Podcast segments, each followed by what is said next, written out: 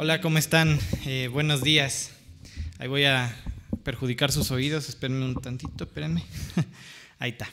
Este, espero que estén muy bien, que Dios siga llenando sus corazones. De verdad es algo que constantemente oramos eh, para que no solamente estemos eh, al 100 cada, cada domingo, que podamos transmitir vida, ¿no? Se nota cuando Dios trabaja en la vida del predicador, le da vida y él transmite lo mismo, ¿no? Transmite vida.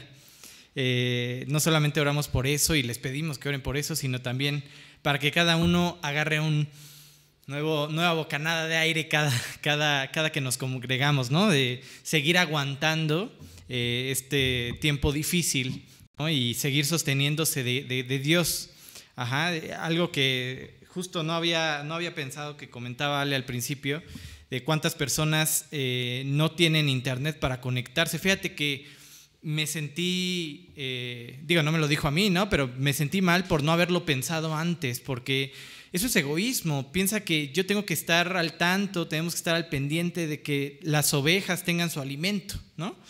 Y el no pensar en aquellas que hoy no se pueden congregar, digo, pues está siendo un poco egoísta de nuestra parte. Así que eh, por ese sentido, por no poder ir y predicar, por no tener un año, ya teníamos, ¿cuántos años haciendo obras? ¿Cuatro seguidos? ¿Algo así? Y partimos, ¿no? Ese, e, ese, esa inercia que llevábamos, no va a haber es real el próximo año, ¿no? Eh, cuántas personas alcanzaban en, nuestra, en, nuestras predicaciones, en Es Real. Piensa en todo eso, no piensa en masa. Entonces, sigo insistiéndote, sigue eh, orando por, por, el regreso. Eh, siempre voy a hacer esta aclaración para que no se me desvíen. No estoy diciendo que nos apresuremos, estoy diciendo que lo anhelemos, ¿ok? Anhela regresar a tu célula. ¿Por qué? Porque hay gente que no se puede conectar, porque hay gente que está en la cuerda floja necesitando aliento de, sus hermanos en Cristo y anda ahí libre. ¿no? Y por lo menos comienza a desarrollar ese, eh, pues ese cargo en tu corazón y búscalos, ¿no? Ya de plano, ¿no? Si por lo menos eh, por un rato no nos vemos físicamente, pues búscalos en llamada. Ajá. Ahí eh, imagínate a Ale y a mí con nuestra chamba, con la familia y siguiendo a 100 personas es complicado, ¿no? No estoy diciendo, no me estoy quejando, es un privilegio en realidad. Pero piensa que también a veces pues no podemos abarcar a todos, ¿no? Y ahí están y deben de estar ovejas maduras que estén al tanto también de, de sus hermanos en Cristo, que estén orando por ellos, que estén involucrándose en la obra. Y pues eso te invito a comprométete más, da un paso más de fe, eso te va a ayudar a ti. Anclas espirituales, pon anclas espirituales en tu vida, que en estos tiempos difíciles que vienen unos ventarrones tremendos a nuestra vida, unos ataques increíbles y que van en aumento, pues a ti no te muevan porque estás bien cimentado. Entonces busca tu discipulado. Yo sé, espero que más allá de no contestar los mensajes que les digo de disipúlense esto, aquello, pues sí lo estén guardando en su corazón y lo hagan. Que busquen disipularse. Si no se están disipulando ahorita, por favor, búscalo. Y también si tu maestro discipulado te dejó a la suerte, porque pues yo no puedo con eso de la tecnología, también avísanos, porque no puede ser que no estés congregándote, que no estés teniendo tu discipulado. Si tu maestro ya lleva cancelándote meses, pues hay algo mal con tu maestro y también tienes que comentárnoslo a nosotros, ¿ok? También no es correcto. ¿Por qué? Porque en este tiempo necesitamos afianzarnos más, no dejarnos a la deriva, ¿ok? Así que eh, en ese sentido, eh, busca una estrechar tu relación con Dios, ¿ok? Hoy vamos a ver un estudio, cuando lo preparaba decía, híjole, esto ya lo vimos, ¿no? En varios otros estudios, pero mira, eso va a pasar en todos los estudios, de aquí en adelante, y quien quiera que se pare aquí adelante, pues te va a hablar de entrega, te va, a hablar del amor de Dios, pero eso sí, de diferente perspectiva, de acuerdo a la historia que Dios nos presente. Y es que al final de cuentas, si quieres resumir la vida espiritual, es un aceptar a Cristo, ¿no? Eh, rendirse, doblegarse, arrepentirse, aceptar el pago que hizo en la cruz por ti, dejarlo trabajar y ver sus bendiciones. O sea, en resumen, en, inter de todo eso, pues vendrán problemas, pero si tú estás trabajando en tu relación con Él, pues entonces ni esas broncas te moverán. Y bueno, eh, hoy veremos un tema importantísimo que se me hace básico para la vida del creyente, definirse para vivir la vida cristiana. Sin dudar, ah, sin dudarlo, te puedo decir este, que, que la vida cristiana tiene que ser diferente, tiene que tener un contraste con respecto a los de allá afuera. ¿Ya está la, presentación? Sí. El estudio se llama antes en oscuridad, ahora en luz, antes en oscuridad, ahora en luz. Vamos a seguir ahorita con el estudio de Primera de Samuel. Lo más seguro es que hoy lo terminemos, Primera de Samuel, y comencemos Segunda de Samuel, pero no en la próxima vez que me toque, sino hasta, yo creo que el próximo año, porque voy a frenarlo y darte una serie aprovechando las fechas festivas. Este, que por cierto me encanta esa serie, alguna vez este, ya, ya la di y ya trabajé eh, esa enseñanza y ahorita que la volví a abrir y, estudiar me maravillaba la forma en que pues eh, Dios siendo Dios nace en el pesebre y llega como un rey sin trono, ¿no? Eh, a un lugar súper ajeno a un rey, ¿no? Eh, y con cierta perspectiva, digamos, diferente a la que esperaría un judío, ¿no? Pero ver cómo él va enfrentando este reino del maligno con sus acciones y con su forma de, vivir y mostrándonos eh, lo que él busca para nosotros, ¿no? Hasta dar su vida por, por nosotros. Y me encanta esa serie, vamos a empezarla a ver después eh, de este estudio, vamos a ponerle un break aquí a, a Samuel. Hoy terminamos con eh, la, historia de Saúl y la historia de Samuel, ahí se cierra. Comienza la historia de un David como, como rey y su decadencia también, porque pues tiene ahí sus áreas. Al final de cuentas, pues somos seres humanos.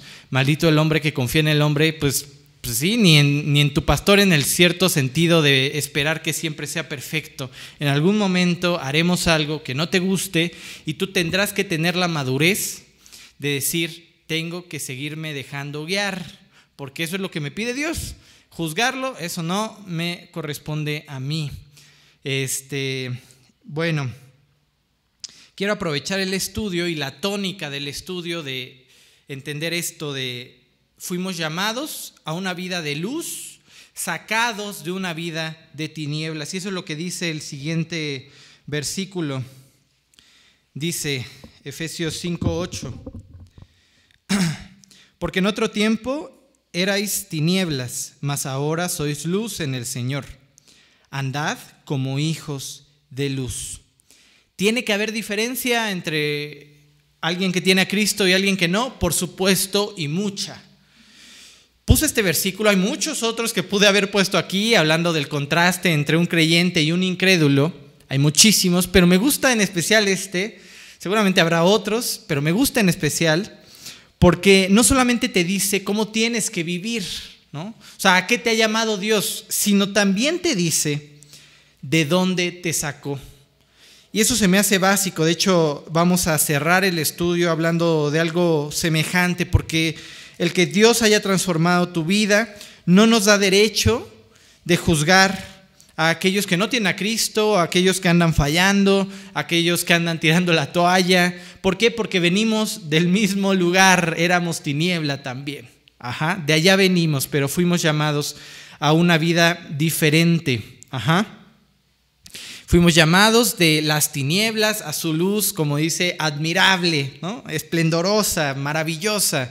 Y así deberíamos de estar viviendo, procurando que esa luz de Cristo se manifieste, no regresar al muladar, a la oscuridad de donde un día nos sacó. ¿Quién define este versículo? Pero al, al contrario, ¿no? Llega luz, pero de pronto su luz se va apagando. De pronto su luz se va convirtiendo de nuevo en oscuridad y puede estar con los del mundo matizándose sin problema. ¿no? Alguien decía, huele a mundo, sabe a mundo, es del mundo. Pero bueno, el punto aquí es que Saúl cumple a la perfección lo contrario, ¿no? Llega a luz, Dios lo saca de tinieblas, pero de pronto su necedad, su orgullo, su yo sé más que Dios, yo sé lo que es mejor para, para mí que Dios, yo puedo arreglar mi vida, yo puedo arreglar mis problemas, lo llevan a caer incluso en aquello que él antes estaba dispuesto a acabar, a terminar. Y en eso nos quedamos eh, la semana antepasada, ¿no? Un Saúl que va y consulta a una pitonisa, a una bruja, a una divina. Ajá. Aquello a lo que él mismo, unos versículos antes, estaba exterminando, según él, por su decisión de ser santo. Y ahí tú tienes en 1 Samuel 28, 13, si no lo puse, eh, dice, ya Samuel había muerto y, todo Israel lo había lamentado y le habían sepultado en Rama, su ciudad. Y ve cómo, ¿por qué lo señala Dios? Nada, nada de, lo que Dios haya permitido que esté escrito en la Biblia está, está puesto al azar. Y dice, y Saúl había arrojado de la tierra a los encantadores y, y adivinos. Según él, andaba con todo el celo espiritual. Pero sin embargo, ese orgullo, esa mala vida, ese no querer enfrentar su, vida delante de Dios, no arreglar, aferrarse a cosas equivocadas y no querer limpiar delante de Dios, lo lleva a hacer incluso aquello que tal vez juraba no hacer y consultar, ¿no? que antes rechazaba. Y va, y en la siguiente te pongo, que va a consultar a esta pitonisa. Esto lo vimos en el estudio anterior.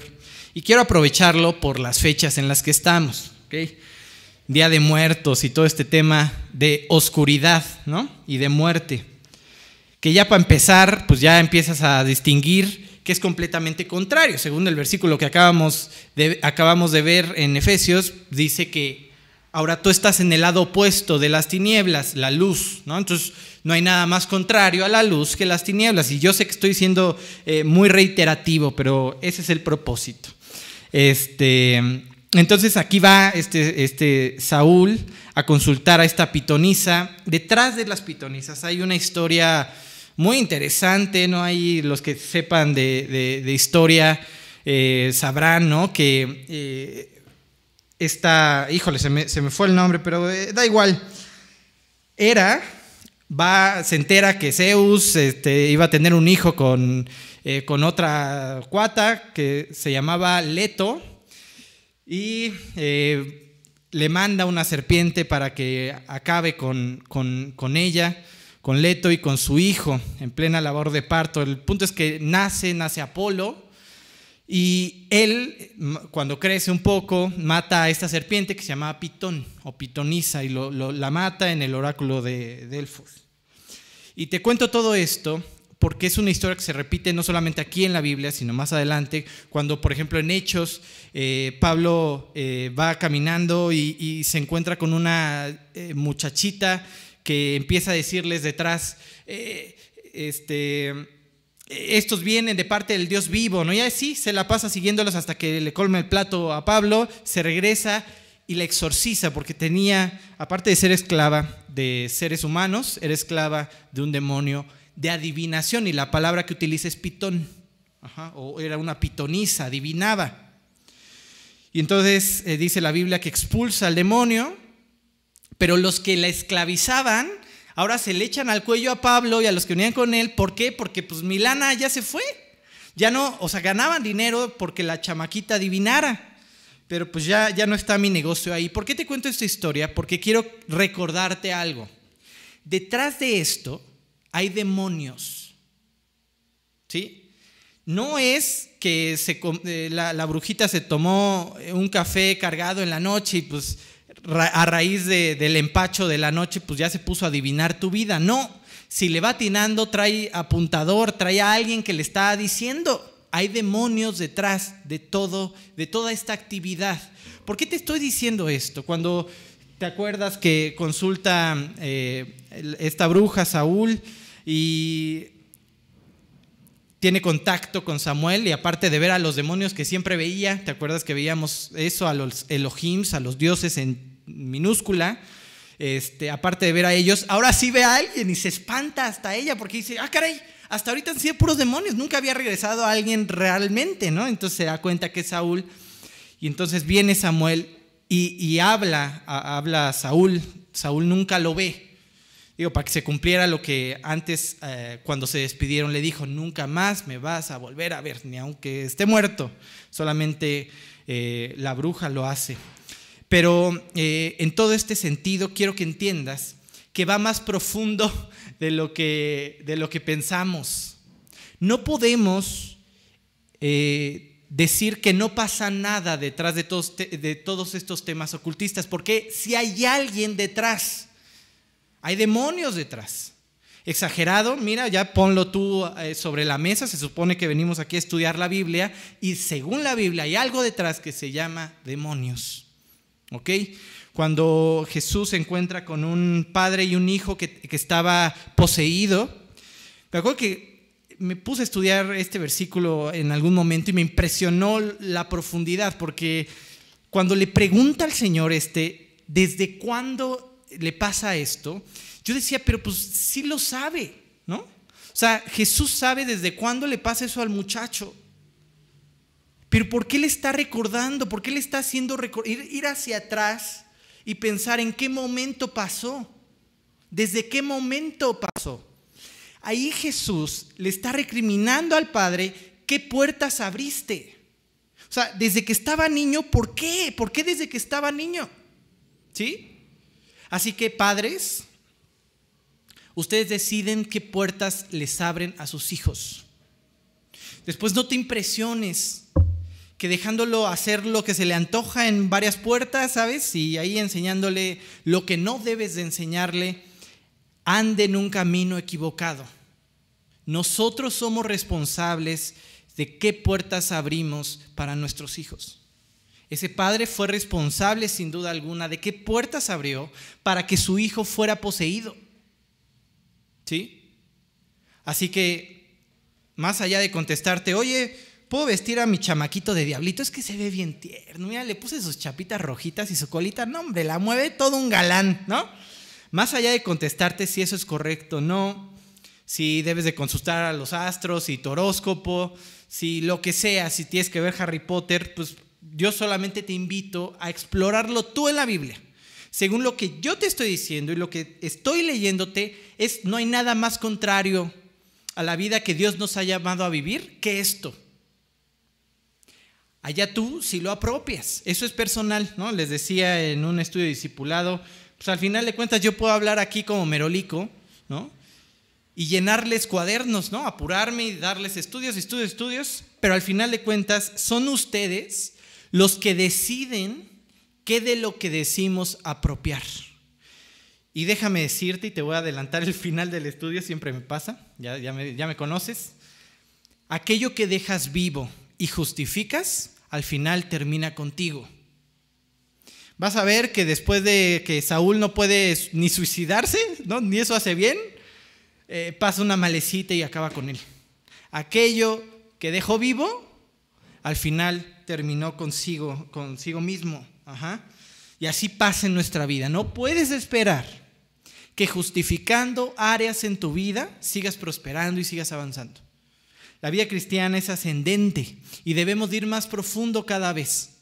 Dejar de ser niños de pecho para ir y comer carnita ir más profundo, ya no estancarnos en dilemas tan simples como, mm, dejo, tengo que traer mi relicario.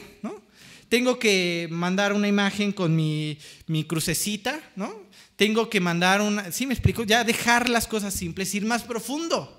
Ah, que perdone a mi hermano, caray, eso sí me cuesta, ¿no? Ah, que no hable vulgaridades, no sé, ¿no? Ir más profundo, ir dar, dar pasos de fe cada vez más marcados. Así que yo no puedo hacer nada más que advertirles. Hay algo detrás de todos los temas de estos oscuros. Eso va en contra de la voluntad de Dios, de la vida que Dios te ha eh, llamado a vivir. Bueno, eh, y justo de eso vamos a hablar eh, este día. No solamente de entender que fuimos llamados a una vida de luz, sino que también nos dé miedo salirnos de esa vida de luz, regresar a las tinieblas, regresar a aquel muladar de donde Dios nos sacó, que nos dé miedo perder todo el avance que Dios ya ha obtenido y ha hecho a lo largo de nuestra vida y aprender a resistir en, esa, en ese proceso de ir entregándole nuestra vida a Dios, aprender a resistir a los ataques y ser fieles, ¿sabes hasta cuándo? Hasta el final. Sin importar lo que se atraviese en nuestro camino, sin importar lo atractivo que sea otro sendero para nuestra vida, seguir siendo fieles hasta el final, ¿ok? No solamente, eh, bueno, este temor tiene que ser encausado, temor de apartarnos de Dios, porque ¿qué puede pasar con nuestra vida? Voltea a ver estas dos vidas, una de ellas está a punto de llegar a su fin. 40 años de reinado en amargura. Pudieron haber sido los años más increíbles de su vida, pero simplemente se dedicó a apartarse de Dios. Y uno podría pensar, Dios, si me das un millón, ¿no? Y nosotros pensamos que a partir de ahí ya vamos a ser fieles. No es cierto. Lo que define tu, tu, fidelidad no es lo que está alrededor, es lo que está dentro de tu corazón. ¿Dónde está tu corazón? Y entonces tú ves un Saúl que se dedica a ir en contra de la voluntad de Dios. Y algo que te repetiré más adelante es alguien que se dedica a justificar su vida. Ay, ya me va a hablar otra vez de que no me vista de diablito a mis chiquitos, de brujita a mi hijita.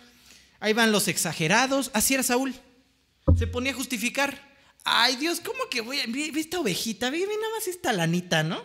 Ve nada más que pachoncita, está, ¿cómo lo voy a matar? Aparte nos sirve para una barbacoa que no te, no te imaginas, Dios, hasta te invito, ¿no? Entonces ahí tienes a un, Saúl justificando sus decisiones. Yo sé más que tú, Dios. Nada de que me dices que detrás de todo este tipo de temas hay temas oscuros y hay demonios. Sí, claro, no, yo sé más que tú. Yo sé que puedo tener límites, que cuanto quiera lo dejo, que, ¿no? Que yo sé cuando eh, qué está mal y que no. Así era Saúl. ¿Y ve cómo terminó sus pecados? Su apartarse al final lo alcanzó. ¿Cómo terminó Saúl? Intentándose quitar la vida, ni siquiera eso pudo así de deprimente con sus hijos muertos, porque se los, los arrastró por sus decisiones. Paréntesis, papás, la próxima vez que quieras pecar, piensa en tus hijos. Voltea a verlos, te los vas a llevar entre los pies. Ajá. Así que ahí tienes una vida que se dedica a justificar todo lo que está mal, o sea, sí, ya sé que fui llamado a luz, pero mira, a veces me apago, a veces soy rojo, a veces verde, ¿no? Como esas luces RBGs, ¿no? Que ya cambian de colores, ¿no? Este. E, RGBs, ¿no? Es, bueno, ya, es lo de menos. Y tienes el lado contrario. Un David que busca agradar a Dios en todo. Tiene sus fallas, sí, fallotas. De hecho, no dejarás de leer eh, cuando se refiere a las esposas de, David es eh, tal mujer de tal otro, ¿no? Y en la genealogía de Cristo, y, de la que fuere mujer de Urias, ¿no? O sea, como que es lo que siempre lo persigue a David. Tuvo sus fallas, por supuesto, pero en, en muchos demás temas tuvo una gran victoria en su vida espiritual. ¿Por qué? Por querer agradar a Dios. A pesar de cómo se veían las circunstancias, decidió seguir aferrado a Dios hasta el final. Entonces, sopesa esas dos historias, esos dos ejemplos. Al final, todo lo escrito para nuestra enseñanza fue escrito. ¿ok? Entonces, contrástalo. ¿Cómo termina uno y cómo termina otro? Uno termina amargado, ¿eh? No soporta ni a sus hijos. Quiere matar hasta su propio hijo. ¿Sí? Y termina muerto por aquello que, que guardó. Y ahí ves otro siendo llevado de prueba en prueba, pero de victoria en victoria. No los quiero engañar, jóvenes. El elegir dejar lo que está mal no necesariamente dice, eh, dice, o define que no va a haber problemas en tu vida. De hecho, lo que vamos a estudiar es que los va a haber, pero eso es un fruto de abandonar nuestro camino. Bueno, ¿cuánto temor hay en tu corazón por alejarte de Dios. A veces no somos conscientes de lo expuestos que somos y que estamos cuando dejamos de obedecer a Dios y comenzamos a justificar nuestra vida. David lo sabía. David sabía que, eh, eso lo estudiamos en el estudio pasado, ¿no? que era mucho más que irse a otra región apartada. Era mucho más que eso. Era mucho más que no, no pisar la tierra donde nací. Era ir e involucrarse con cosas paganas, dioses, ¿no? Entonces aquí tenemos este versículo que estudiábamos eh, la semana antepasada, 1 Samuel 26, 19, dice, ruego pues que rey mi señor oiga ahora las palabras de sus siervos. Si Jehová te, incita contra mí, acepte él la ofrenda. Otra vez cortando mal las palabras. Yo. Pero es PowerPoint, ¿eh? no crean que soy yo.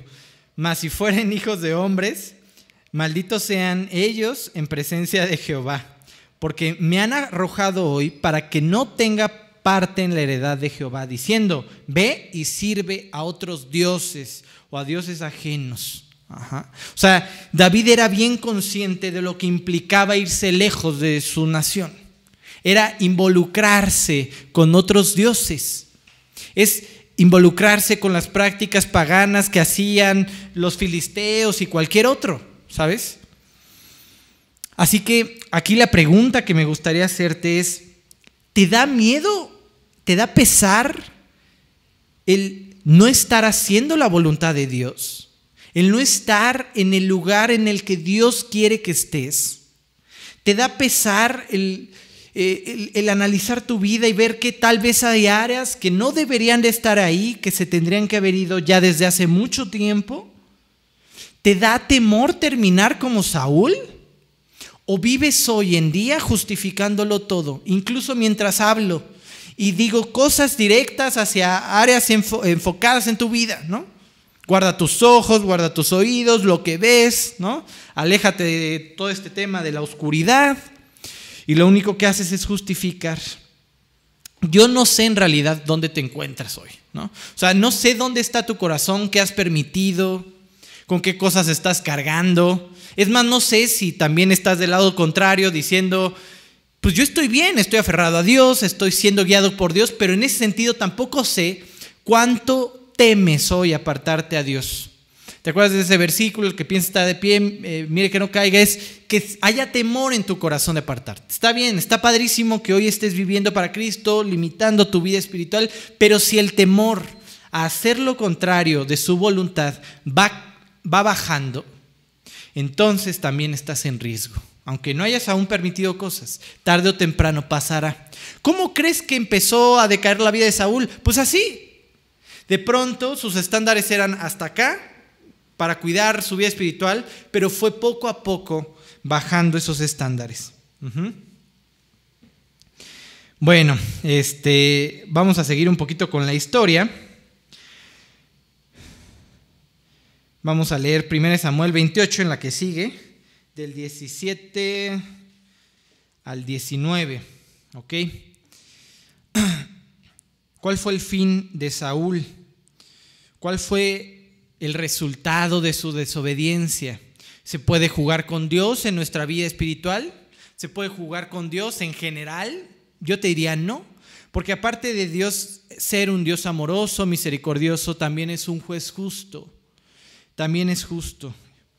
Dice, Jehová te ha hecho como dijo por medio de mí pues Jehová ha quitado el reino de tu mano. Esto es lo que le empieza a decir Samuel a Saúl a través de eh, la pitonisa esta, ¿no?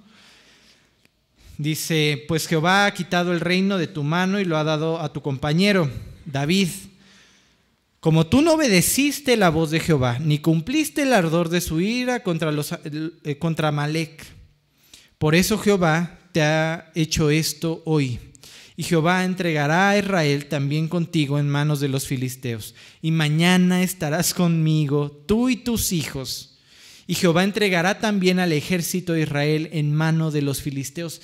Saúl ya te lo habían dicho, casi las mismas palabras. Ha quitado el reino. Dios se ha apartado de ti. Ya te lo había dicho tu pastor. ¿Te acuerdas cuando consultaste a Ale o a Martín? ¿No? Que te habían dicho, ya te lo habían dicho que iba a pasar. Ya te habían dicho que si te soltabas ibas a volver a caer en el mismo vicio y a apartarte de Dios.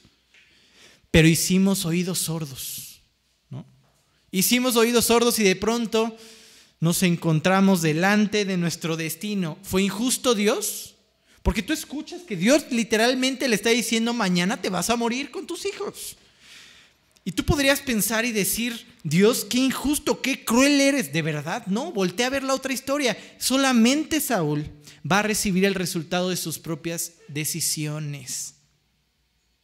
Dios lo provocó, no, de ninguna forma, él lo puso como rey, dijo que iba a estar con él, pero hay algo que Dios pide de nosotros. O sea, Dios sí se comprometió contigo. Alguno podría decirme los versículos aquellos donde Saúl recibe a Cristo, bueno, se acerca a Dios este, y Dios le promete estar con él y, guiarlo, ¿no? Estar eh, alumbrando su camino, ¿no? Y podría decirme, ay, qué contraste con ese Dios, ¿no? Pero de ninguna forma, porque sí, Dios se ha comprometido a transformar nuestra vida. Te haré entender y te enseñaré el camino por el que debes andar, sobre ti fijaré mis ojos. Ajá. Sí, se ha comprometido en eso, pero hay una condición de nuestro lado que tiene que ser cumplida. Salmo 32, 9, no lo puse tampoco. Dice, no seáis como el caballo, como el mulo, sin entendimiento. Sin entendimiento, que han de ser sujetados con cabestro y con frenos, si no, no se acercan a ti. Si no, ni se acercan. Ahí tienes a un Saúl necio, siendo necio toda su vida, reprochando lo que le dicen sus pastores, reprochando lo que le dice su maestro discipulado, reprochando lo que lee, reprochando los estudios. ¿Cómo yo voy a guardar eso? No me digas aquello, reprochando a sus padres que lo aconsejan y le dicen, hijo, ya te cambiaste 50 veces de carrera, yo creo que ya va más allá de apoyarte. ¿No? O sea, ya no es cosa de de apoyarte, que estés a gusto. No, hay algo en tu corazón. Y eso te va a afectar más adelante para no terminar nada de lo que hagas, ¿no? Y ni siquiera eso escuchas. Y lo tomas a mal, ¿no? Y podríamos estar viviendo así como Saúl. Y entonces en algún momento tendrán que venir las consecuencias. Pues cuate, ya ni carrera tengo, tengo 50 carreras, pero a la mitad no creo que haga una, ¿no? Eso sirve de ninguna forma, pero en algún punto te va a alcanzar. Tus propias decisiones, tu propio eh, corazón necio va a traer frutos. ¿Eso habla de un Dios injusto, un Dios que te dejó de amar? De ninguna forma. Porque Dios al que ama, corrige, castiga, dicen algunas versiones. Habla de un Dios que, que te deja de amar de ninguna forma. Es más, muestra también el amor de Dios. Porque si no te amara, pues órale, piérdete, ¿no? Ya, haz para allá, aquí tengo otros cinco que si quieren, tú vete para allá, no, pero voy por la perdida. ¿Sí? Y hago todo lo posible por traerla de nuevo al Betaf, a la casa del Padre, al lugar seguro. Entonces, si seguimos luchando con aquel que nos ama, nada bueno va a suceder nada bueno va a pasar en nuestra vida. Y te puse aquí, creyente, en la que sigue, deja tus prejuicios, llámale malo a lo que está mal y pídele a Dios dejarlo. Comprométete hoy a vivir por lo que es bueno y entender que si Dios te ha sacado de las tinieblas, ya no debes regresar a ellas. ¿A qué me refiero con deja tus prejuicios? Yo entiendo que hasta yo me vestí de diablito cuando estaba chiquito, en un tiempo sin Cristo, porque de las tinieblas me llamó Dios. Y todos podríamos tener ciertos choques, ¿no? De, ah, esto hacía antes, ¿por qué ahora está mal? ¿O por qué está mal? ¿Sí? Pero dejemos nuestra perspectiva de lado. No es cómo nosotros calificamos nuestra vida o las cosas. Es qué es lo que es bueno delante de Dios. ¿Qué es lo que Dios dice que es bueno y qué es lo que dice Dios que es malo? No es mi perspectiva. El que define la forma correcta de la vida espiritual, de tu vida, es Dios, no tú ni yo. Es Dios, Él pone los estándares. Así que por más que hayamos sido formados de acuerdo a ciertas creencias, tenemos que estar dispuestos a que, Dios lo arranque de raíz de nuestra vida y dejarlo a un lado. Eso no significa que si llega alguien recién convertido, tiene dos días y llega con su virgencita colgada, yo se la arranque de un sablazo, ¿no? Eso no significa, significa que Dios tendrá que trabajar en esa persona para que solita lo haga y lo deje. Pero es algo que tenemos que estar dispuestos a hacer, entregar. Eso es la vida espiritual, eso es la vida cristiana, eso es alguien que quiere lo que Dios tiene para él. ¿Y por qué tenemos que estar dispuestos a entregar? Te lo he venido repitiendo porque hay consecuencias cuando no lo hacemos. Y esto lo vamos a entender de dos formas. le vamos a pisar el freno justo cuando nos dicen, ten cuidado pared, ¿no? ¿Sabes? Como cuando yo voy en el carro, no veo un tope y mi esposa me dice, tope, ¿no? Y yo freno, lo saco a todos volando, pero eh, los amortiguadores están bien, ¿no? no les pasó nada. Este, entonces, justo a tiempo, justo enfrente de la pared que me advirtieron que estaba delante, freno. Y me libro del golpe de mi vida, ¿sí? Del accidente de mi vida. O la segunda forma, que es estando en el hospital batallando por tu vida porque no frenaste a tiempo. Solo hay dos formas de entenderlo. Hoy, que tal vez estés a tiempo de dejar todo lo que está mal y empezar a trabajar en tu vida espiritual con Dios, entregarle todo lo que necesitas entregar y dejar que Él siga brillando en tu vida, o irte con los oídos sordos que has vivido hasta ahora a vivir tu vida como se te antoja y estamparte con no una, sino mil paredes. Eso tú lo defines. Por más que yo te insista, tú lo defines. Va a ser fácil, no te quiero engañar. Frenarle implica volver a agarrar inercia en la vida espiritual también. ¿Sabes? Ya iba mal. Iba hacia una pared, ahora me tengo que regresar con el caminito y regresar hacia el camino que Dios quiere para mí. Eso implica esfuerzo, pero no solamente eso, tiempo, sino que también implica que te señalen y algunas pruebas. A no todos te van a aplaudir el dejar tu vida equivocada. Aquellos amigos con los que compartías tus tiempos de y eterna y que te escuchen decir que ahora cambiaste esos tiempos del viernes por un discipulado, pues te van a juzgar. Y va a comenzar a ser difícil. De, de ninguna forma vas a ser aceptado al 100% por ser creyente. ¿Sabes? No esperes que la humanidad te aplauda por las decisiones espirituales que estés tomando. Así que te espera también un camino difícil, pero hay algo maravilloso en ese camino y es que vas de la mano de papá. Qué gran diferencia.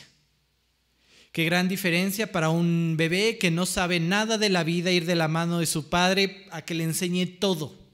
Y hay cosas bien difíciles, ¿no? Yo veo a mi chamacón que ya está empezando a pararse y le veo la cara de sufrimiento y de flojera, porque es flojón, ¿eh? ¿Quién sabe? Yo creo que lo sacó a su mamá. Hoy no entro, hoy no entro a mi casa. Este, obviamente igual ahí hay de los 12. Este, pero yo veo su cara de desesperación y ya no quiero seguir, ¿sabes? Pero pues ahí lo estoy sosteniendo hasta que pues de plano ya se deja caer, pero es maravilloso entender que hay alguien que te está sosteniendo, no se va a ir de espaldas a golpearse la nuca. O sea, está bien diferente enfrentar las cosas con papá de la mano. Qué gran diferencia. Y como creyentes deberíamos anhelar eso sin importar todo el dolor, todo lo que estemos viviendo, el rechazo, lo que sea. Y aquí varios podrían pensar, híjole Martín, estaba a punto, a punto de decidir entregarle mi vida a Dios, de cerrar estas puertas, de no abrir otras puertas, de decirle malo a lo que está mal y entregarlo pero ¿cómo que voy a sufrir también del otro lado? Oye, no, pues ya no, no, mejor me quedo mugrosón. Pero con lo que te contaré más adelante, quiero que entiendas esto. Es mejor ir pasando las pruebas de mano de papá que irte cayendo con un dolor que no va a provocar nada más que dolor en tu vida. Porque dice la Biblia que el dolor que según el mundo provoca muerte, pero el, el dolor según Dios es para salvación. Y no importan los problemas y las cosas que estés viviendo, Dios hará que ese dolor valga la pena. Ah, pero qué diferencia un Saúl encontrándose a punto de echarse sobre su propia espada. ¿Y qué dejó a su alrededor? ¿Un caos? ¿Victoria? De ninguna forma. Dolor y puro dolor. ¿Sí? Bueno, la historia sigue. 1 Samuel 29. Recuerda que David en su huida de, Saúl se va con los filisteos y comienza a servir este rey llamado Aquis, ¿no? Pero llega un momento en el que los filisteos se, quieren levantar en contra de los de Israel. Y David se encuentra en esta encrucijada de a quién sirvo. Sirvo a este cuate al que le estoy siendo fiel desde ya hace tiempo y que ha cuidado de mí, me ha alimentado, a mí no solamente, sino a mi familia, a los que vienen conmigo. ¿no? A mi ejército, me ha dado, pues de cierta forma, poder, ¿no? Para irme solito a hacer mis misiones, ¿no? Eh, no ha estado detrás de mí, o sirvo a aquel, o guardo la vida de aquella nación que voy a gobernar, no me puedo convertir en el asesino de mi propia nación. Y no solo eso, allá está mi cuatacho de la vida, ¿no? Este, y pues también mi rey, que al que no he querido matar hasta que Dios no lo, lo haga, ¿no? Haga justicia a él. Así que eh, en este momento, pues David sigue siendo fiel. Dios permite que eh, estos eh, otros príncipes filisteos desconfíen de David y David no tenga que ir en contra de los israelitas y él se regresa a su casa, a donde estaba habitando con los filisteos. Vamos a leer entonces estos versículos. Primero Samuel 29 es del 4 al 7. Dice, entonces los príncipes de los filisteos se enojaron con él y le dijeron, despide a este hombre, a David, para que se vuelva al lugar que le señalaste. Y no venga con nosotros a la batalla, no sea que en batalla se nos vuelva enemigo, porque ¿con qué cosa volvería mejor a la gracia de su Señor que con las cabezas de estos hombres? O sea, imagínate, ellos sí tenían en la memoria que hace algunos pasajes anteriores, pues David por emparentar con, con Saúl lleva de dote 100 prepucios, ¿no? O sea, ahora nos tiene a nosotros y hasta cabezas puede llevar, ¿no? Entonces, pues no confío en este cuate. Y sigue la historia, dice, ¿no es este David de quien cantaban en las danzas diciendo, Saúl hirió a sus miles y David a sus diez miles? Eh, Aquí llamó a David y le dijo, vive Jehová, que tú has sido recto y que me ha parecido bien tu salida y tu entrada en el campamento conmigo y que ninguna cosa mala he hallado en ti desde el día que viniste a mí hasta hoy. Mas a los ojos de los príncipes no agradas Vuélvete pues y vete en paz para no desagradar a los príncipes de los filisteos. Y sale. Y aquí quiero entrar en, en, esencia. David era alguien que en ese momento buscaba el agrado de Dios, buscaba la voluntad de Dios, y eso hacía que diera fruto a su alrededor. Ajá. Hasta este cuate Aquis, que con sus prácticas paganas era completamente ajeno a Dios, sabe reconocer que este es un cuate íntegro, y te pongo en la que sigue, ¿qué dirían las personas de ti? ¿Cómo te describirían? ¿No? ¿Qué dirían de ti? Chécate cómo describe Aquis a David. Y Aquis respondió a David y dijo, yo sé que tú eres bueno ante mis ojos como un ángel de Dios, pero los príncipes de los filisteos me han dicho, no venga con nosotros a la batalla y lo vuelve, lo larga a su, a su hogar, a, su, a sus tierras. ¿Qué dirían de ti, de mí? Uy, ahí viene el santito, el aleluyo, ¿no? O dirían, uy, ahí viene el, alburero. No, no, hombre, se sabe unos chistes. No, hombre. Uy, ahí viene el todas mías. No, si vieras a este cuate, ¿no? Este cuate le cantas fondo, fondo, fondo y se toma hasta, no, jarras, ¿no? O sea, el cuate es, parece esponja, ahí viene la esponja, ¿no? ¿Qué dirían de nosotros? Seamos sinceros, ¿no? En el entorno en el que estamos, rodeados de tanto incrédulo, ¿no? en el trabajo, en nuestra oficina, en, la escuela, ¿no? en nuestra propia familia, ¿cómo te describirían? ¿Sabes por qué confiaba Aquis en David? O sea, no confiaba Aquis en David porque lo conociera de toda la vida. No, ¿sabes por qué confiaba en él? ¿Sabes por qué decía, pues le puedo poner mi vida en sus manos y no va a hacer nada? Porque este cuate llamado David valora muchísimo su relación con su Dios. Es lo más importante para él. Y no lo va a fallar. No le va a fallar a Dios. Así que yo confío en él porque él confía en su Dios. ¿Sí? Y cuida su relación con su Dios. Eso debería de ser lo que como creyentes nos debe de definir delante de las personas incrédulas. A este cuate ni le invites, te va a decir que no. Ya para qué lo invitamos a nuestras paris nocturnas si siempre nos dice que no. Este cuate, el aleluyito, ¿no? Siempre vive para agradar a su Dios y que dice que está mal, que no, no es el lugar donde tiene que estar. Piensa que la, la Biblia está repleta de historias como la de David en este momento. ¿no? Ahí tienes a un José que aún siendo eh, eh, encarcelado y pues delante de los ojos de las personas, pues acaba de salir alguien de la cárcel y ahora me va a gobernar. ¿Sí? Piensa en lo absurdo de eso, pero su propia vida en lugar, en el lugar donde pisaba, ahí salía a relucir su vida espiritual. ¿Por qué? Porque quería agradar a Dios. Y ya sea que lo ponían a repartir todos los bienes de su hogar, ¿no? como el eh, este, administrador de un hogar entero, o lo ponían hasta con las llaves de, la, de su propia celda, ¿no? abrirles a todos para que fueran a comer o lo que sea, o lo pusieran segundo al mando, porque este cuate no va a fallar porque teme a su Dios. ¿Cómo te ve la gente a ti?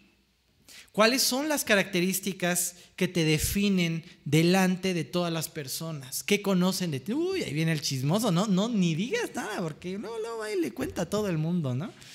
Este, ¿qué dirían de nosotros? Y de verdad, o sea, no, no pretendo eh, llevarte a llorar en este momento, pero siempre mismo hago introspección, ¿no? ¿Qué clase de testimonio he dado delante de los que debieron de haber visto pura luz de Cristo? Vieron un foco ahí titilando, ¿no? A veces sí, a veces no. Alguna vez me acuerdo que estaba con un cuate creyente, ya no está en la iglesia, pero me acuerdo que se topó con otros amigos. Este, y le empiezan a platicar, ¿no? Yo ahí de chismoso, yo era el chismoso en ese momento, ¿no?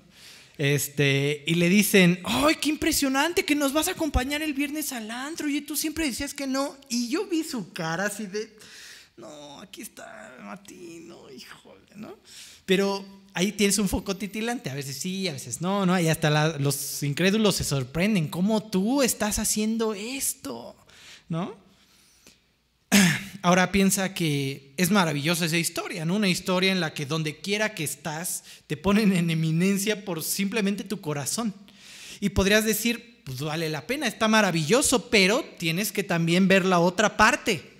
¿Qué tuvo que pasar en el corazón de José, de David, para llegar a, esos lugares? Tuvieron que ser probados con fuego. O sea, ya me dirás tú qué sería de nosotros si nos venden, si en el lugar donde estamos, pues hablan algo que ni siquiera hicimos y somos juzgados por algo que ni siquiera hicimos. Pasamos muchos años de nuestra vida sin poder ir de viaje a ningún lugar porque estoy encarcelado por algo que yo no hice. Ajá. ya le adiviné sueñitos a estos cuates y hasta me olvidaron, llevo más años. O sea, todo eso, en todas esas etapas, Dios tuvo que trabajar en el corazón de José. Y como lo hemos venido viendo en el corazón de David, se encuentra solo en muchas etapas de su vida para formar un corazón que le sirva. Así que sí, sí está maravilloso. Dios va bendiciendo tu vida, pero detrás hay un proceso de fuego, ¿sabes? De pruebas que tenemos que aprender a valorar. A no rehuir, a no alejarnos de la prueba, sino también agradecer en medio de la prueba y decir, Dios, púleme, ¿sabes? Sácame reluciente. Dice en la que sigue Mateo 5, 10 al 12, bienaventurados los que padecen persecución por causa de la justicia porque de ellos es el reino de los cielos. Bienaventurados sois cuando por mi causa os vituperen y os persigan y digan toda clase de mal contra vosotros, mintiendo. Bueno, ahí aclara, ¿no? Mintiendo, ¿no? Que no sea real. Sí, porque al rato ahí anda el creyente haciendo su vida un papalote y haciendo las cosas mal y después se siente un mártir, ¿no? Porque lo persiguen. No, no, no, mintiendo, ¿no? O sea, no es nada de lo que están diciendo que eres, ¿no? Gozaos y alegraos, porque vuestro galardón es grande en los cielos, porque así persiguieron a los profetas que fueron antes de vosotros. Siempre ha pasado. Esto es un fruto de seguirme. Es un fruto de seguirme. Si en tu vida has sufrido persecución por Cristo, analiza tu corazón o no sé, ¿no? Tu decisión con Cristo. Esto es un fruto. ¿Por qué? Porque la luz se incomoda en las tinieblas. A los que toda su vida han vivido con los ojos cerrados. Siguiendo con la historia, verás cómo también David tuvo que ser pasado por fuego y el obedecer a Dios en este momento le trajo una broncona, ¿no? Primero Samuel 30 del 1 al 6 dice, cuando David y sus hombres vinieron a Ciclag al tercer día, los de Amalek habían invadido al Negev y Ciclag y habían asolado Ciclag y le habían eh, prendido fuego y se habían llevado cautivos a las mujeres y a todos los que estaban allí, desde el menor hasta el mayor, pero a nadie habían dado muerte, sino se los habían llevado a seguir su camino. Vino pues David con los suyos a la ciudad y aquí que estaba quemada y sus mujeres y sus hijos e hijas habían sido llevados cautivos.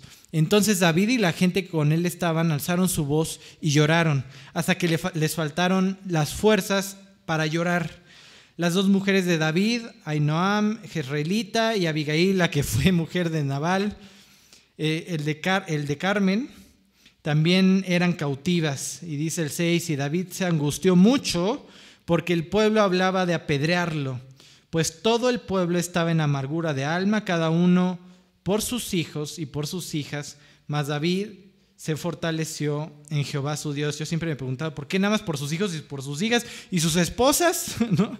¿Por qué no estaban en angustia por sus esposas?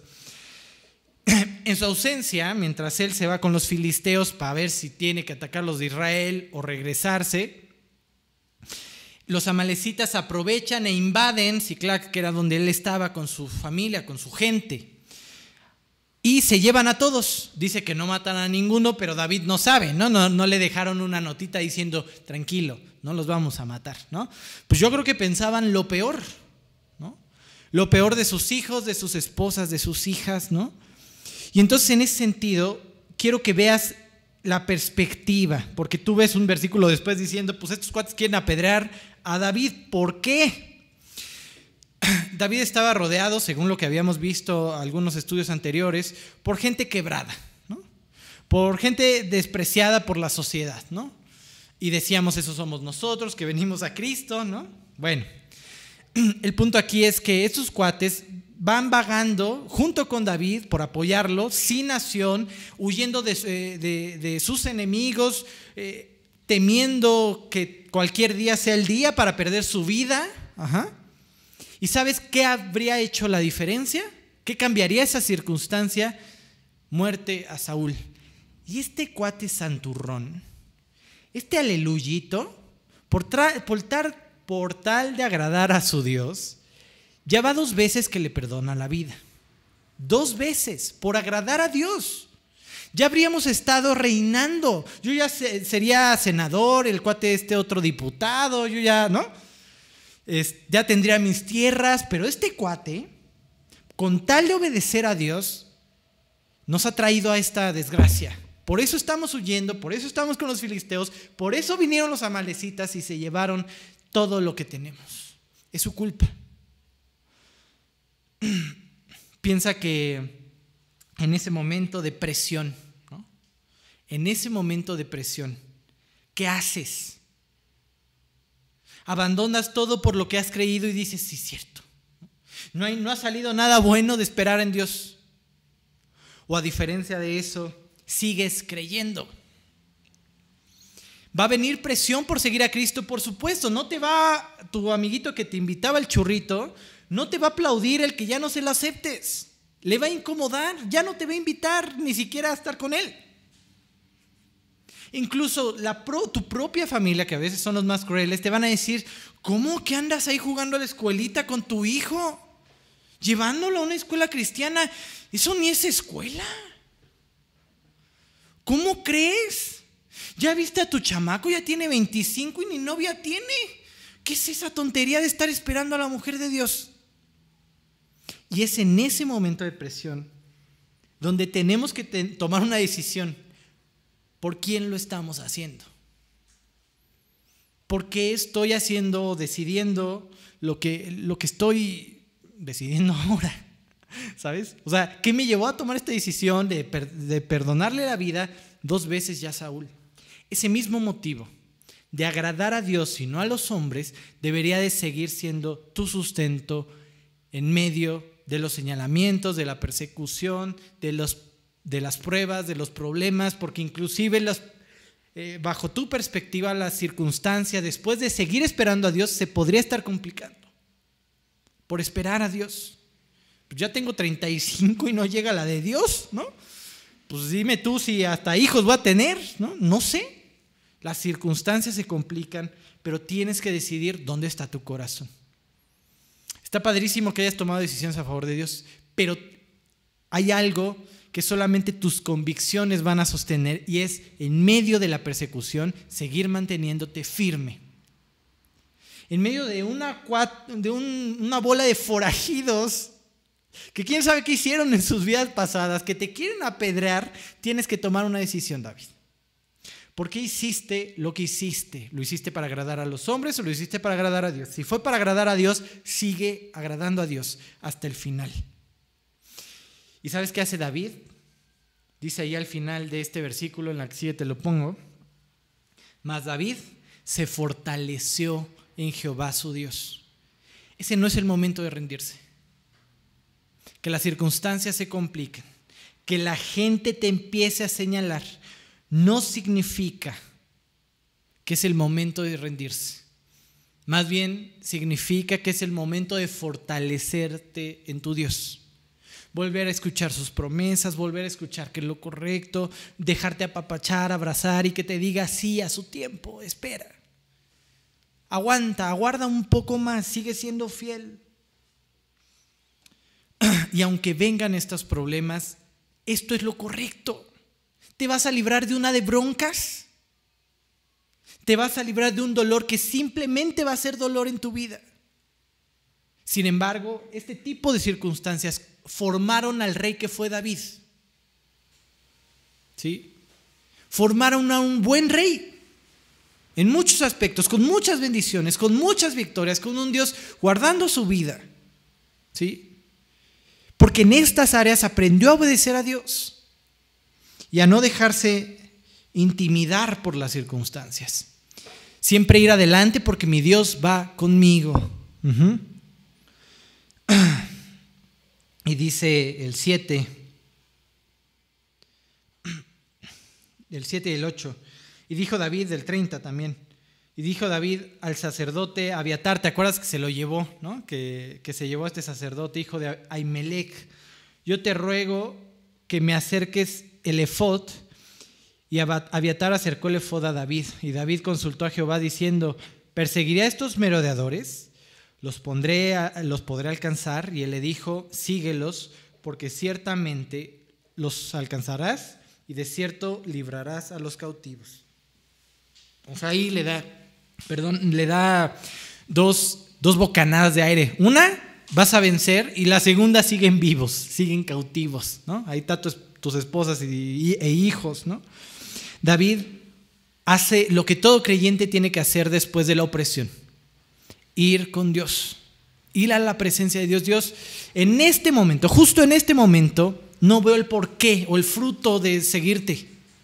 Veo presión, veo persecución, eh, las cosas se están complicando. Justo en este momento estoy a punto de rendirme. Pero ¿qué quieres de mí?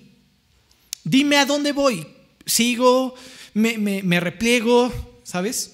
Tienes esa bendición, ya ni oro por eso, ¿sí me explico? O sea, en todos sentidos empieza a consultar a Dios, dice que le acerca el efod, te puse ahí otra vez la imagen, es como portugués, pero me gustó la imagen.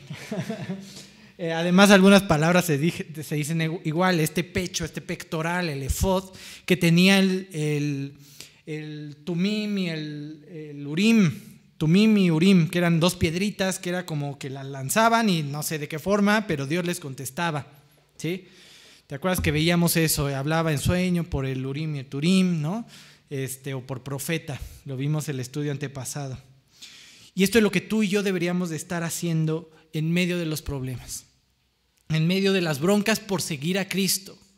A medida que vamos avanzando en nuestra vida espiritual, nos va a tocar estar en situaciones como la de David, solos por seguir a Cristo. Sin poder ni siquiera platicar con nadie. A veces no me dejarán mentir los que los pastores, a veces te sientes como eh, o sea, no, no, no, puedes ir con tu oveja y desahogarte, ¿no? O sea, tú estás para que pues, se levante, ¿no? Para llorar juntos, ¿no? O sea, no, es, tienes que estar ahí para alentarlos, ¿no? Entonces no es como que vayas con tu oveja y le digas, oye, ¿sabes qué traigo unas broncas? Ahora te cuento las mías, ¿no? Este, entonces llega un punto en, la vida de todo ser humano cuando va creciendo en su vida espiritual que, que, puede experimentar esa soledad que David experimentó. Ahora hasta los que venían conmigo ya me abandonaron, me quieren linchar. Pero Dios, ¿qué hago? Voy a seguir adelante hasta el fin. Y en la que sigue,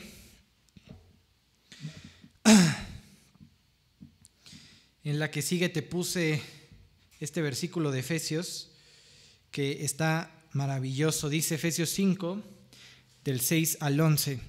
Nadie os engañe con palabras vanas, porque por estas cosas viene eh, ira, eh, la, ira de Dios sobre los hijos de desobediencia. Agarra una chelita, ¿no? Mira, no te va a pasar, no haces una, oye. Mira, este porrito ya hasta lo quieren legalizar, o sea, ¿qué, qué, qué de malo podría tener? ¿no? Eso dice este versículo, dice, Nadie os engañe con palabras vanas, porque por esas cosas viene la ira de Dios sobre los hijos de desobediencia. No seáis pues partícipes con ellos, no participes con ellos. Y no se refiere a que los hagas a un lado y fuchi, ya no te, ya no te quiero, ¿no? Como esa historia que siempre les cuento de la persona que se convierte, llega a su escuela y les dice a sus amigos, ya no puedo estar con ustedes porque a Dios no le gusta. Y años después, cuando les quiere hablarle Cristo, pues ¿qué crees que dijeron? Pues Dios no le gustó, ¿no? O sea, pues Dios me rechaza. No, se refiere a que, a, que lo rechaces, sino que rechaces su forma de pensar. Que no participe, participes de lo mismo que ellos participan. Dice, porque en otro tiempo erais tiniebla, mas ahora sois luz en el Señor. Andad como hijos de luz. Porque el fruto del Espíritu es, un, es en toda bondad, justicia y verdad comprobando lo que es agradable al Señor. Y no participéis en las obras infructuosas de las tinieblas, sino más bien reprendedlas. Ajá, reprenderlas, o sea, estar en contra de eso. O sea, si tenía rollos, oye, festejo no a mis muertitos, oye, visto no a mis hijos, oye, pongo no mi ofrenda, ¿no? Pues ahí está. Ya no deberías de tener rollos con eso. ¿Por qué? Porque nuestro compromiso al estar escuchando estos estudios es agradar a Dios, no a los hombres. ¿Sí? Comprobar qué es lo que es agradable a Dios y qué no. Y si algo me dijo Dios que no es no hay comunión con mi nueva vida, pues lo dejo. Lo hago a un lado, ¿ok? Bueno, ¿qué pasa con una vida que crea hasta el final termina recibiendo bendición? Así como una vida que fue necia hasta el fin, recibirá el fruto de sus obras. Así de esa misma forma, eh, el que creyó hasta el fin recibirá sus frutos. Y en ese sentido, tú piensa en un David que ahora es bendecido con la victoria. Dice el 18 del, del pasaje 30 que estábamos leyendo, y libró David todo lo que los amalecitas habían tomado y asimismo libertó David a sus dos mujeres y no les faltó cosa alguna, chica ni grande, así de hijos como de hijas del robo y de todas las cosas que le habían tomado, todo lo recuperó David. Tomó también David todas las ovejas, el ganado mayor y trayéndolo todo delante de eh, delante decían, este es el botín de David, dividió David a los 200 hombres que habían quedado cansados y no habían podido seguir a David, a los cuales habían hecho quedar en el torrente de Besor y ellos salieron a recibir a David y el pueblo que con él estaba. Y cuando David llegó a la gente, le saludó con paz. Y al final, pues el cuate que te juzgaba por las decisiones que tomaste a favor de Cristo, ahora ve tu vida y se le antoja. Este cuate regresó no solamente con lo que nos pertenecía, sino con más. Con más. Dios le dio más de lo que esperaba. Eso solamente lo puede hacer Dios, pero tenemos que ser sabios. Tenemos que ser sabios en, este asunto de dar testimonio. Dar testimonio no es llegar con las personas y decirles, pues yo no sé tú, pero yo estoy esperando a la mujer de Dios, ¿no? Y hacernos los santos delante de las personas inconversas o incluso incrédulos que no siguen a Cristo, ¿no? Tenemos que aprender a ser sabios. En este momento pasa algo ahí que brincaré un poco, pero los 200 que se quedaron, los que sí fueron se quejan, oye, ¿cómo estos cuates flojos van a recibir botín? David les dice, no, vamos a partir todo y todos vamos a tener botín. Pero no solo eso, sino que voy a agarrar botín y lo voy a mandar a todas las ciudades filisteas y amanecitas y les manda botín a ellos. Y tú podrías pensar, David, o sea, hasta lo pueden usar en tu contra de los propios israelitas, pero el cuate está entendiendo, está siendo sabio. No voy a llegar a bibliazos. Primero me vuelvo su amigo y después le hablo de Cristo, ¿no? Y no voy a llegar a presumirle mi vida de santidad porque se va a ir.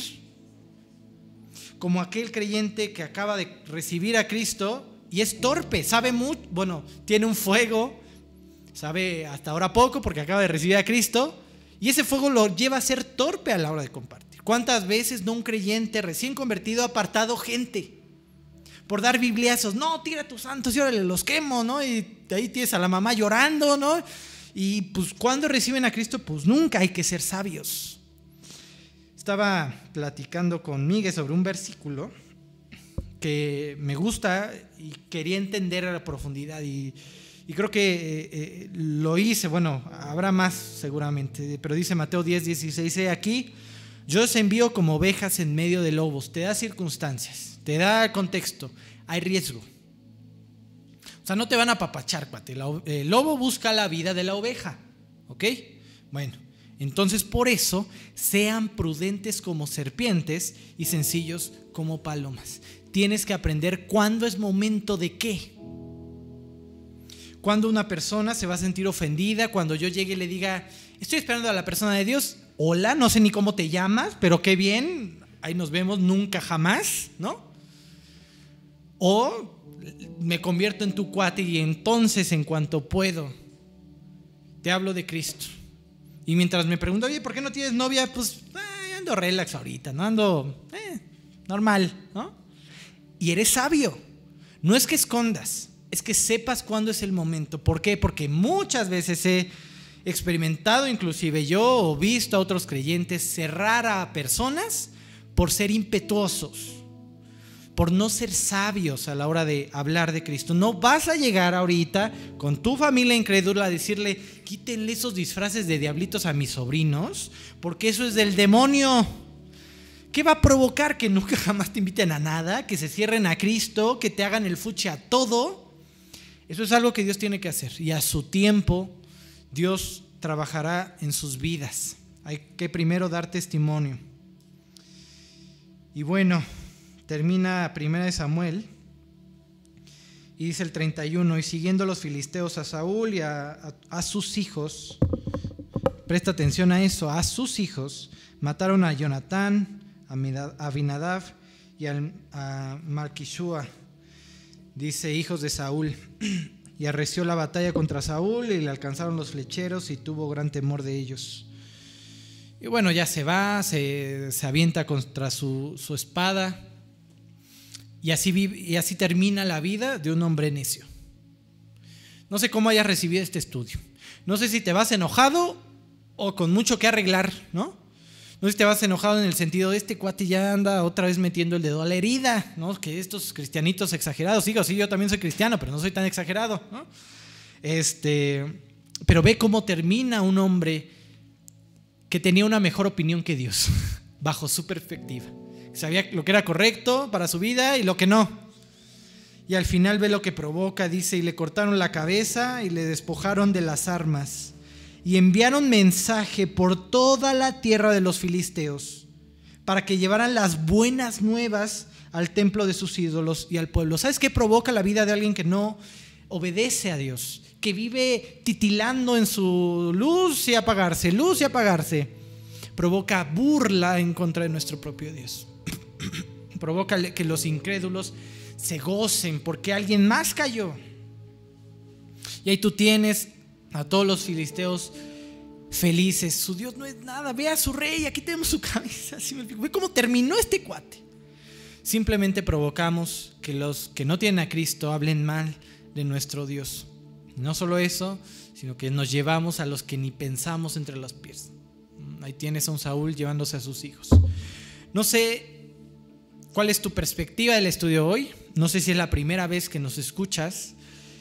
Y tal vez en ese momento en el que empezamos a tocar temas de esto está bien, esto está mal, tú puedas pensar, ay, hay, hay, algo que no entiendo en esto, ¿por qué hay límites? ¿Por qué Esos límites son diferentes a los que yo tengo. Y si te quedaste hasta el final de este estudio, espero que sea porque has entendido algo, algo de mi concepto de vida, algo de mi forma de vida anda mal. Y si me está diciendo que algo está mal, pues algo debería estar mal. ¿Por qué? Porque mi vida no está siendo correcta, no la estoy disfrutando. Si te quedaste hasta este punto, creo que es porque reconoces o entiendes que hay algo de necesidad en tu corazón. Así que hoy quiero invitarte a iniciar una relación con la persona que más te ama. Y no solo eso, sino una persona que, alguien que dio a su hijo, a lo más precioso que tenía, para pagar por lo que tú y yo hemos hecho mal. Por todas estas cosas que te digo que deberíamos dejar y estamos necios en, en, seguir, Estamos ahí necios en ensuciar nuestro corazón. Por todas esas cosas Cristo pagó. Saúl pagó, decidió pagar por sus propios eh, males al no quererse arrepentir en ese momento. Y yo te pregunto a ti, ¿Quieres pagar por ti o quieres aceptar un pago que ya fue hecho por lo que has hecho?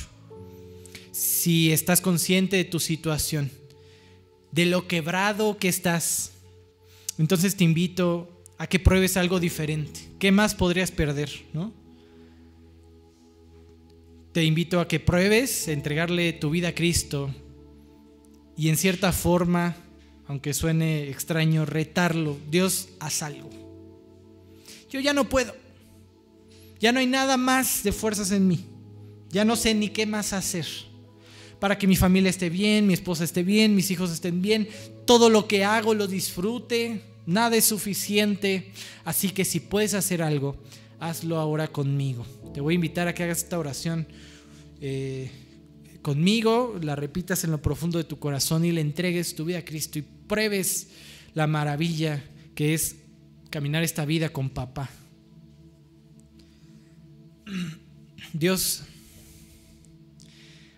hay cosas que me cuesta trabajo entender, que me cuesta trabajo reconocer que hice mal, que son equivocadas y que sigo haciendo, pero volteando a ver mi vida, lo quebrado que estoy, los resultados que he obtenido, pues no hay nada más cierto. He hecho cosas equivocadas que han lastimado mi vida y la, de los que me rodean. He pecado contra ti, Dios. Hoy me acerco a ti para pedirte perdón, para pedirte que tú transformes mi vida, que limpies mi corazón, que entres en él. Acepto el pago que Cristo hizo en la cruz por mí y te pido que me hagas una nueva persona, que todo lo que he vivido se quede atrás y que ahora pueda experimentar lo que tú, Dios, puedes hacer en mi vida. Quiero caminar el resto de mi vida aferrado de tu mano, sintiendo como mi Padre tú, va trabajando en mi vida, va sosteniéndome, va dándome fuerza, me va haciendo cambiar, me va dando victoria. Gracias por hoy haber llegado a mi vida, por haber muerto por mí en esa cruz, por haber pagado lo que yo merecía pagar. Y gracias hoy por haberte convertido en mi Dios, en mi Señor y en mi Padre. Te pido que así siga, que no me conforme, que aprenda a llamarle malo a lo que está mal no importa cuánto tiempo en Cristo lleve, que aprenda que de tu mano es lo mejor que me puede pasar, sin importar la tempestad de mi alrededor, sin importar que la gente me señale, que no me dé vergüenza, Dios, tratar de agradarte a ti siempre antes que a las personas. Te pido, Dios, que me lleves a ser sabio con los que están a mi alrededor, con mi familia. Me encantaría que conocieran lo maravilloso que es estar a tu lado pero llévame a ser sabio, los momentos, eh, saber los momentos indicados para hablar, para decir, para enfrentar. Te pido que me lleves a ser alguien útil, que busque tu reino y que en todo momento, Padre, pueda experimentar los frutos de ser guiado por ti. Padre, guarda mucho esta célula, guarda mucho a cada uno de nosotros, aviva, alienta nuestro corazón, pero no solamente en un hecho de recibir con emoción cada estudio, sino todos los días buscar agradarte, que ahí en lo personal, en lo íntimo, en donde nadie nos ve, que ahí busquemos agradarte siempre, Dios. aviva de esa forma, no solamente a G316, a Lomas de Estrella, Dios, a toda tu iglesia. Necesitamos en estos tiempos luminares, contraste completo con lo que está sucediendo allá afuera. Padre, elevamos un clamor profundo en nuestro corazón, queremos volvernos a ver. Dios, de aquí a que estamos en tu presencia, queremos seguir disfrutando de las maravillas de, de la congregación, Dios, de la iglesia, de tu cuerpo. Y no solo eso, sino de también del privilegio de poder hacer campañas, de poder predicar tu palabra sin ningún problema. Guárdanos y si viene más persecución, llévanos a ser fieles hasta el final. Te oramos porque tú nos muestres el momento indicado para regresar y que nos lleves a ser sabios a tomar esa decisión. Y Padre, esto solamente te lo podemos pedir y agradecer por Cristo Jesús y para tu gloria. Amén. Pues bueno, eh, sin más, a vivir para Cristo, eso es lo que va a hacer la diferencia. Definitivamente el que tú tomes esas pequeñas o grandes decisiones a lo largo de tu vida va a hacer que regreses cuando podamos hacerlo. Y quiero que empieces a orar para que Dios use tu vida también con los demás. Vuelvo a reiterarte, por favor, búscalos, busca a las demás personas, tú no sabes lo que pasando. Hay muchos sin empleo, hay muchos con temas emocionales, depresiones, ha aumentado la cantidad de personas que van al psicólogo, ¿no? En estos tiempos. Le puede pasar un creyente, por supuesto, si anda sueltón, ¿no? Este, así que en ese sentido, busca, sé de aliento también para otros. Sin más, los quiero mucho, que Dios los bendiga.